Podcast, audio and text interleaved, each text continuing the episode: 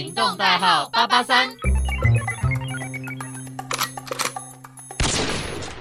Hello，欢迎来到。异地 Diary，我是艾琳。那今天非常开心啊，第一次做 Podcast，有一点紧张，又有点 nervous，然后有一点兴奋的那种感觉。那我就先跟大家自我介绍一下吧。我目前呢是明传大学广播电视学系的三年级的学生。那目前呢也有在自己的学校电台里开一档节目，叫做《异地看世界》。那呢，异地 Diary 呢其实就是我们的《异地看世界》的番外篇啦。那番外篇是什么呢？呢，就是 ED Diary，主要是因为我自己本身在二零一七年到二零一八年有到加拿大作为一名交换学生，那我想要借由 ED Diary 来分享一些交换学生的经验啊，还有一些生活的分享等等。本身呢，我个人是一个非常爱旅游的一个爱好者，我从小到大几乎每一年都会出国，除了最近因为疫情的关系吧，所以就没办法出国了，只能好好的待在台湾。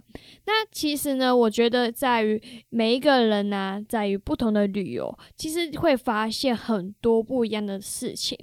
那我自己的异地看世界啊，跟异地加入的一个 slogan，就是在不一样的世界里发现不一样的自己。异地看世界呢，为什么当初会取名这样的原因，是因为。毕竟就是海外求学，你一定是在一个不一样的环境里，那就是不同的地方嘛，就异地嘛。那我们站在不同的地方、不同的角度去看这个世界，第一个你可以看到不同的文化，也可以看到不一样的人，那更可以发现自己的不一样、自己的独一无二。那在未来啊，以后的发展什么等等之类的，我觉得都是一个很好的一个经验或者是一个过程。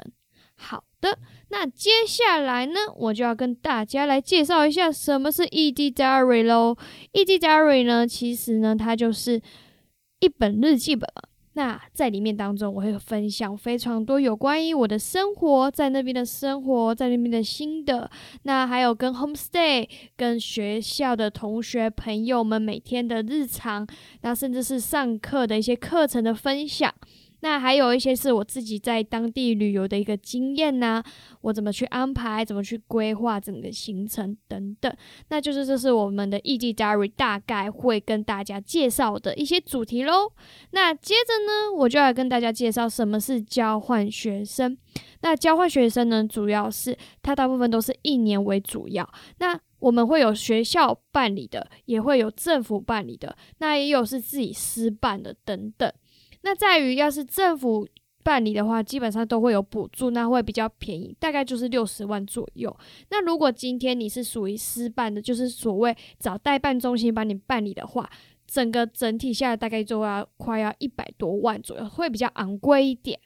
交换学生呢，它的不同之处就是在于说，你是选择国家，那地区、学校、homestay 这个全部都是用抽签的方式去。挑选你要去哪里，然后你要去哪里读书，你要住在哪里，所以你是没办法去决定的，就好像玩一个游戏一样，你抽到什么签，你就要去到哪里，这是一个非常 special 的一种方式吧。那我个人呢，是因为我本来是国中毕业那一年要去，但是因为我自己个人觉得说还没有准备足够，所以我就又晚了三年，就是高中毕业后才去。那我推荐朋友们，如果你今天也想要有个交换学生的经验的话，其实你可以选择说，在于国中毕业那一年，或者是高中毕业那一年。为什么呢？因为大家都知道，台湾的教育制度就是比较课业的压力也比较重一点了。那课业也很就是需要比较花心思在准备。所以，如果在于国中毕业那一年呢，还有高中毕业那一年，基本上就是你已经有申请到一所学校。你比较没有压力，你也不会说回来还要再衔接台湾的教育制度，你就不会那么累。所以我推荐朋友就是，如果你今天想要去的话，那就是国中毕业那一年去，或者是高中毕业那一年去。那还有一种方式比较特别的是，在大学的时候也可以交换学生，而且大学的交换学生费用更便宜了，因为呢，它是以学校的学费为主要，你不需要付当地的学费。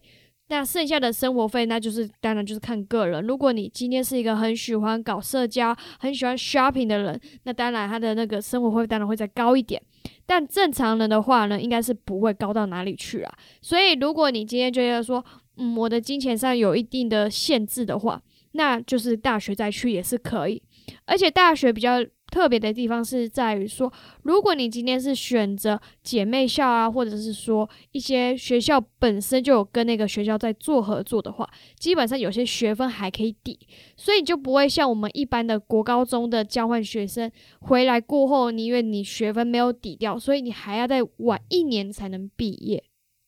所以这一点是很重要的。如果你今天不想浪费太多时间，那你也想要出去外面走走，看看不一样的世界的话，那我可以推荐你就是大学再去。但是大学的名额是有限制的，因为每一间学校跟另外一间学校的合作，它一定会有一点点的名额限制，所以你要注意它的名额限制大概是多少，才不会到时候就是花了时间准备，结果还是没有。填到你想要的学校，或者是说没申请上你理想中的国家等等之类的。所以交换学生其实就是三种：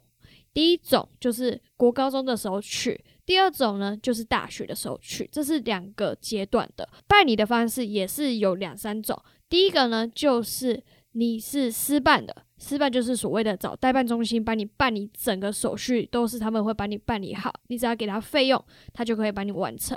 那第二种呢，就是等于是找政府机关，也就是我们台湾的教育部，他每一年也都会在官网会发布一些有关于交换学生的讯息。那这时候你要是想要去交换学生的朋友们，你就要去留意他喽。那第三种呢，就是所谓的学校办理。那学校办理就是在大学的时候，基本上学校会有一些名额。那你就是要去留意这些讯息，才不会错过了它。好的，那这个呢，大概就是所谓的什么是交换学生。那接下来呢，我就要来告诉大家，为什么我要决定去做交换学生。嗯，这件事情呢，其实也非常的特别啦。我本来就是没有说那么向往的留学吧，因为我觉得留学是一个比较长的时间呢，然后就是一个人到海外去，然后你要接受他们的教育制度之类的，所以那时候就想说，先从交换学生来做一个实验看看，先去那边体验一下生活，就是只要花一年的时间嘛，那就去好好的去享受一下他们的那种生活步调啦，还有他们的教育的那种课程。的安排怎么之类的，所以那时候我就是先选择了交换学生。但是那时候我说的嘛，因为那时候本来是国中毕业那一年要去，但是因为我自己个人觉得说我在于生活啊，还有不管是语言啊等等，我觉得我自己还没有那个足够可以一个人去冒险，所以我就想说，那不然就是高中毕业，我申请到了大学，我就是比较安心的嘛，就是台湾的教育已经是一个阶段了，所以我就想说这一年再去会比较好。所以呢，我那时候就想说，嗯，那就高中毕业再去。而且那时候我国中那一年呢，国中国三，其实我都已经去代办中心问了好，要准备哪些资料，然后需要怎么申请。但是我就突然觉得说，嗯，不行，我觉得我还不 OK。所以呢，我就后来选择说，高中毕业那一年再前往。所以呢，我觉得其实交换学生这个真的是大家也要考虑清楚，因为他一去就是去一年。那正常的交换学生规定是在那一年期间，所有的家属朋友是不能去探亲的，也就是说，你的父母、你的身边的朋友们，在那一年内是不能跟你见面的。所以呢，就等于说，你只一个人在一个不同的国家生活。所以还是一个你要先做好足够的心理准备，他不是说出去玩哦，出去玩你还可以带着你的朋友出去，所以你当然也是一个人去前往，所以所有的事情绝对都是一个人完成的，除非就是说像是在学校上课的什么团体报告，当然那一定是有当地的同学跟朋友会帮你啦。那我的意思是说，是在于生活的安排等等，全部都是一个人去完成的。所以这个心理要准备的，我觉得比实质上说准备那些资料还来得很重要许多。那些行政上的事务，其实你也要有有所安排，因为它是在半年前你就要准备好那些资料，像是老师推荐函啊、成绩单啊、健康检查，还有一些学生签证的办理，就是海关嘛。等等，那些都是非常繁琐的，很多事情你要在半年前就要慢慢开始，一步一步开始把它完成。那我个人，因为我觉得说实在，因为我没有对于他们当地的那些教育的制度那么熟悉，所以我还是选择是以私办，就是所谓的代办中心，托给委托他去帮我办理，这样子我就可以再把其他的心思放在我的升学上，因为那时候我还要准备学测跟职考，我没有太多的时间，太多的那种心血吧，对，就是我只能处理完，然后再交给他们，这是我个人。自己觉得比较适合我自己的一个方式啊。那当然，有些人觉得说，因为代办中心还需要再抽一层的服务费，还有一些手续费是比较花钱的，所以你也可以选择自己去办理。但是我觉得自己办理的话，就是有点麻烦吧。除非就是你觉得哦，你自己很 OK，那你就当然就可以。所以我觉得这一点要就是要大家多注意，就是说看你个人的状况去安排。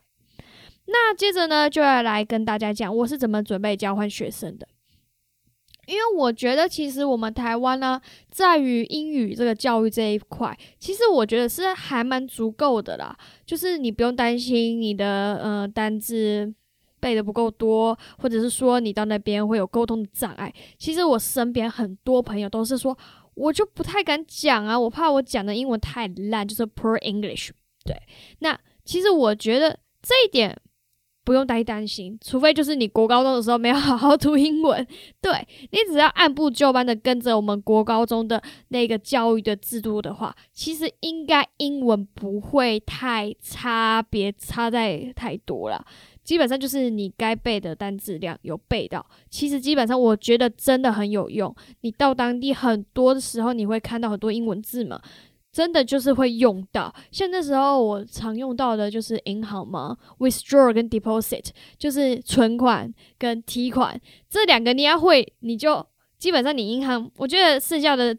单子应该不是什么障碍了。然后因为他们也有服务台，有些不会的地方你也可以去跟他询问，那他们的服务员其实人也都非常好，所以我觉得这一点就是不用太担心，不要说哦，因为它是一个外语的国家，我到那边。我就没办法讲话了，不用担心，只要你勇敢，就是有 open mind，就是比较开放的心情去面对这些外国人们。基本上，我觉得生活没有到那么大障碍，就是语言上了。那当然，因为像我自己本身，我的哥哥他也是去加拿大做留学生，他的英文程度虽然没有那么好，但是我觉得其实就是他到后面也是就是因为自己。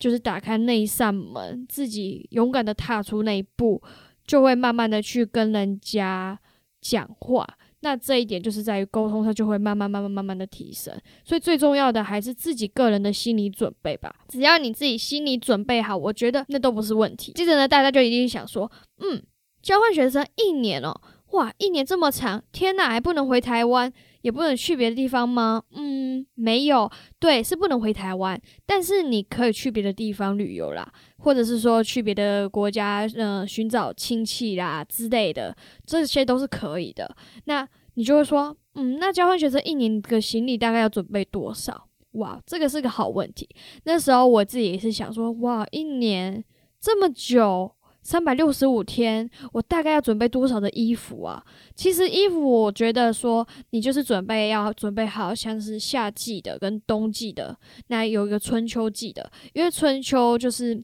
其实因为我选择的是加拿大，所以它那边的天气状况并不会说就是像台湾那么四季变化那么明显。